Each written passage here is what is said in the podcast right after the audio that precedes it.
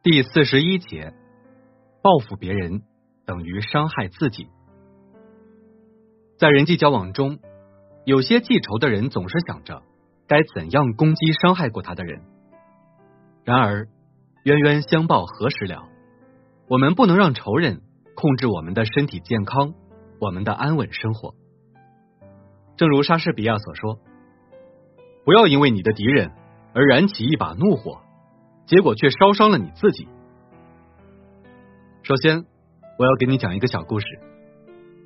一天晚上，我正在黄石公园散步，有骑马的森林管理人员和我们这样悠闲的游客谈了些关于大灰熊的事情。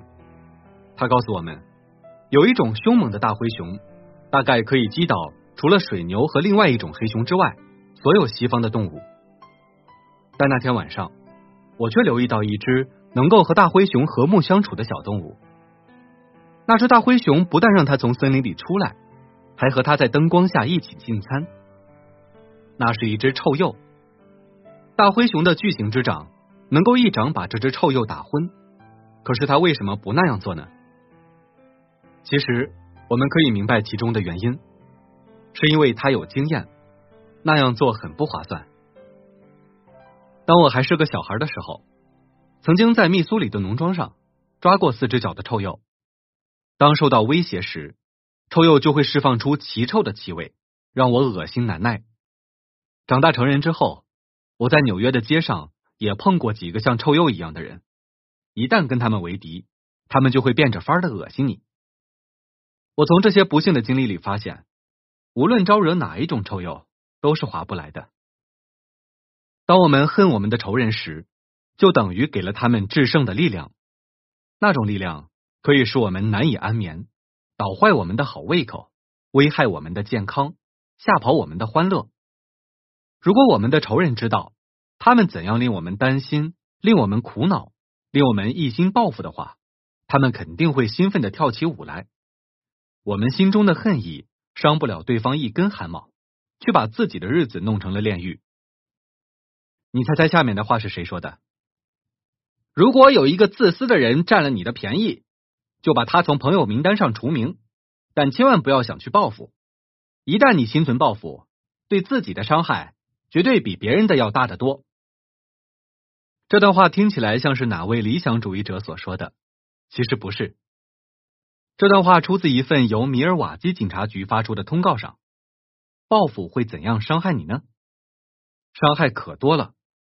根据《生活》杂志的报道。报复他人，甚至会损害你的健康。生活杂志说，高血压患者主要的特征就是容易愤慨，愤怒不停的话，长期性的高血压和心脏病就会随之而来。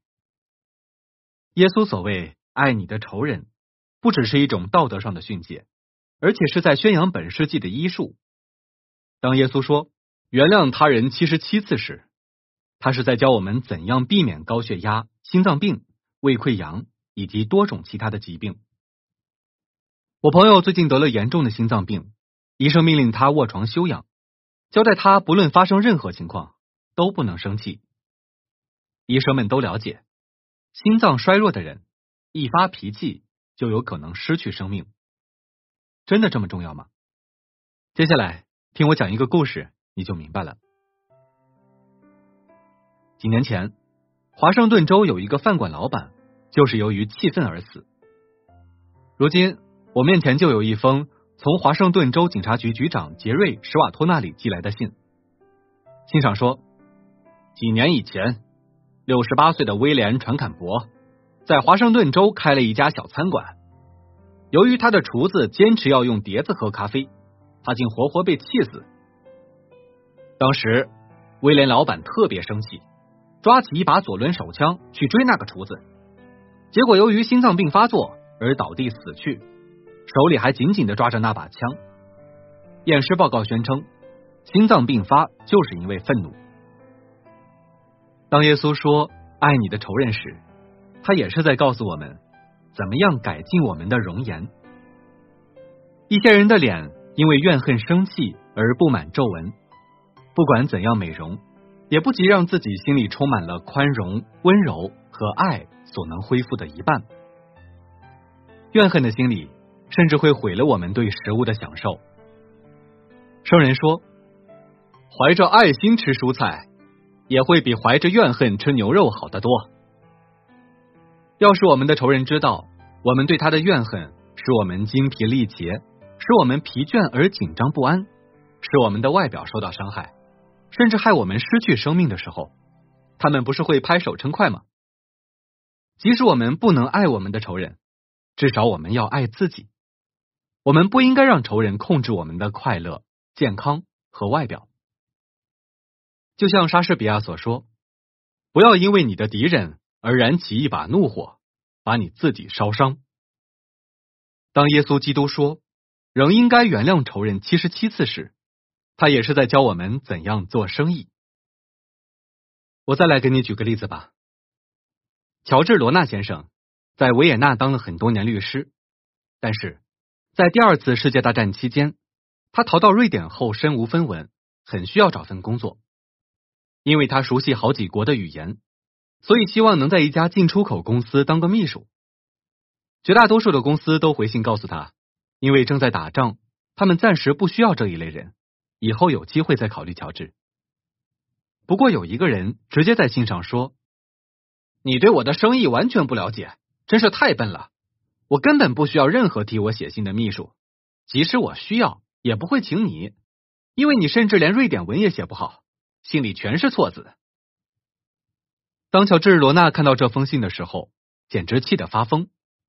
这个瑞典人居然敢说他不懂瑞典话，这是什么意思？那个人的回信才是错误百出呢。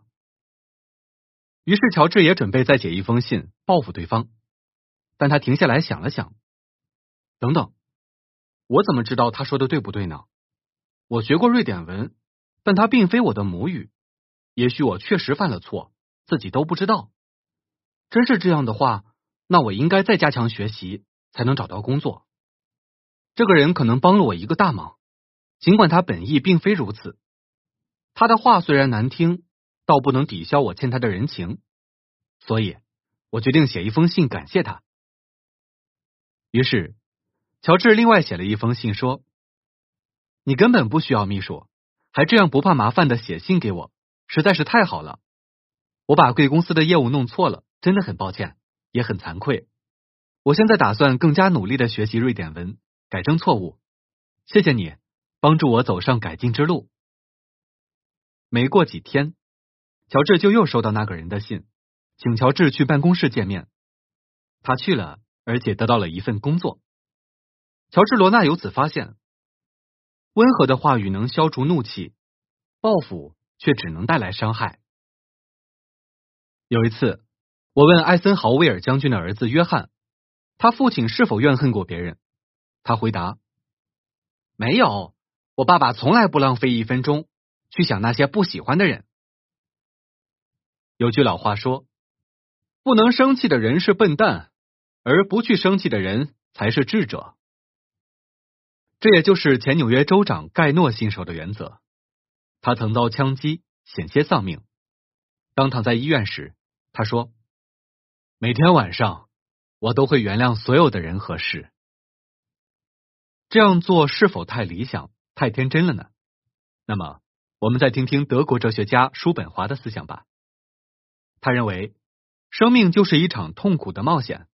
可是，在绝望的深渊中，叔本华教导：如果可能，任何人都不该心存怨恨。有一次，我问一位曾经做过六位总统的顾问，会不会因为敌人的攻击而难过？他回答说：没有一个人可以羞辱我或者干扰我，我不允许他们这样做。棍子和石头也许能打断我的骨头。但是言语永远也不能伤害我。我经常站在加拿大的一个国家公园里，仰望西方最美丽的高山。这座山以伊迪斯·卡维尔的名字命名，为了纪念这名在一九一五年十月十二日殉难的护士。他犯了什么罪呢？他在比利时家中收留和照顾了很多受伤的法军与英国士兵，还协助他们逃到荷兰。在即将行刑的那天早上。卡维尔说道：“光是爱国还不够，一定不能对任何人有敌意和怨恨。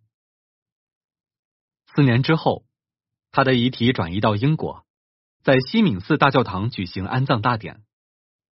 我在伦敦住过一年，常到卡维尔的雕像前，朗读他这句不朽的名言：“光是爱国还不够，一定不能对任何人有敌意和怨恨。”也许我们不能像圣贤般去爱我们的仇人，但是为了我们自己的健康和快乐，我们至少要原谅他们，忘记他们。这样做确实是很聪明的事，毕竟报复别人。也意味着伤害自己。好了，这一节就给你讲到这儿，感谢你的收听。